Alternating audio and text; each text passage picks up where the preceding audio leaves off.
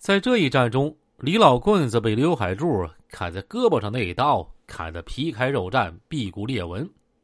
这土豆被费四打了一枪，击中了脸和脖子，虽然没致命吧，但是完全毁容了。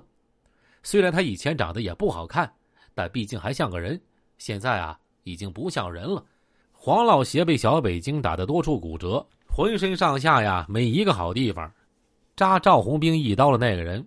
也就是被赵红兵踢到下阴的那个人，几年之后去了啤酒厂上班。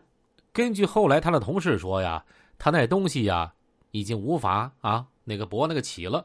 赵红兵当年那一脚，把他两个那个什么呀蛋蛋呀给踢得粉碎。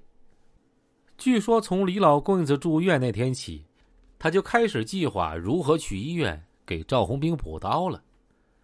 正所谓高处不胜寒。在我是八十年代到九十年代初，无论谁被扣上全是黑道一哥的高帽，那就注定啊，他将终日在不安中度过。有太多的人盯着这个实际上毫无意义，并能惹来杀身之祸的名号，从来没有一个人可以在这个位子上稳坐两年。无论是谁，当他被戴上这顶高帽的同时，已经被判了死刑了。只是缓刑几年执行而已。李老棍子之后的张月、李四儿、李五、三虎子、勾疯子、老谷等人莫不如此。只有最低调，也是最少插手江湖事的赵红兵，活到了现在。他们的结局可分为两类：一被仇杀，二被正法。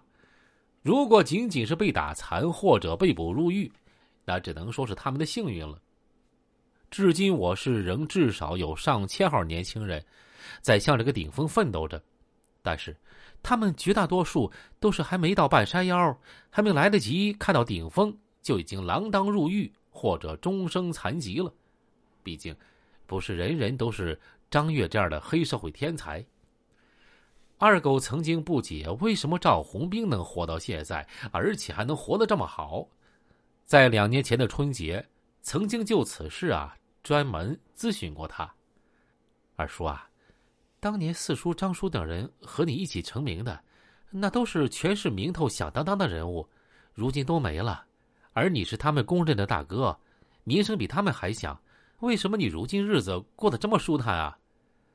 二狗啊，我从小把你带大，你应该了解我做人的两条原则：一，绝不干缺德的事儿。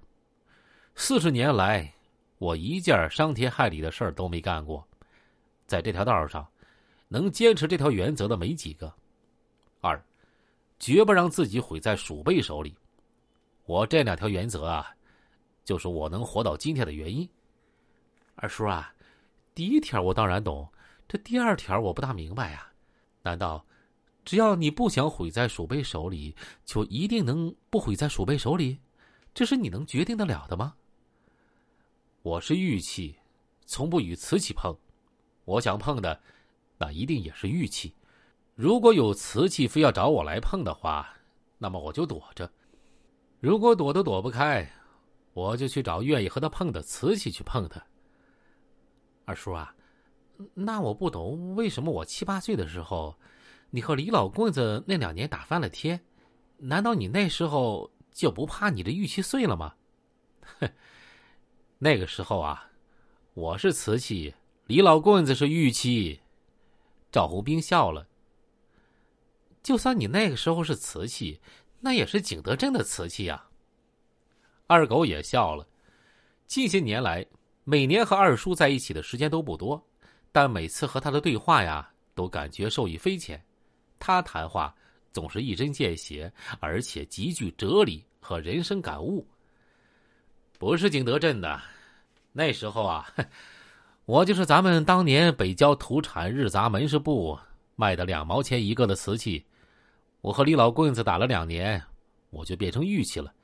当然了，当时我和你四叔、申叔啊，我们和李老棍子打架的时候，我们没想到要扬名立万，只是看这个败类啊，太不顺眼了。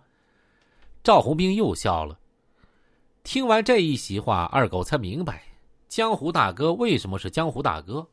为什么赵红兵已经十年没动过手打架了，而且做的生意也和黑道无关。到现在，全市江湖中人聚会的时候，还一定要把他请去，坐在最中间。最当红的黑社会头子还要敬酒点烟，道一声“红兵大哥”。这应该不仅仅是因为赵红兵从不干伤天害理的事儿，显然他做人的哲学也起到了很大的作用。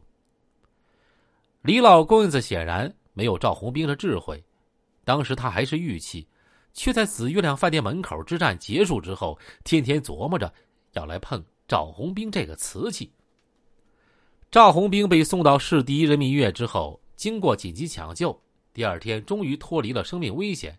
住在四楼的病房，这是赵爷爷安排了单间小季的伤没什么大事儿，但也需要住院治疗，住在二楼的病房。在不到一年的时间里，小季已经是第三次住进了医院。